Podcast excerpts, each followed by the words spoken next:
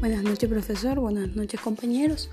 Mi experiencia con este método es que se me hizo muy sencillo de utilizar y a la vez muy práctico, ya que con la geoubicación nos permite tener una idea más clara y segura al momento de tomar la decisión de encontrar la mejor ubicación para colocar nuestro proyecto.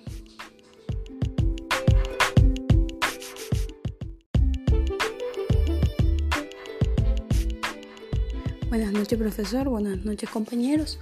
Mi experiencia con este método es que se me hizo muy sencillo de utilizar y a la vez muy práctico, ya que con la geoubicación nos permite tener una idea más clara y segura al momento de tomar la decisión de encontrar la mejor ubicación para colocar nuestro proyecto.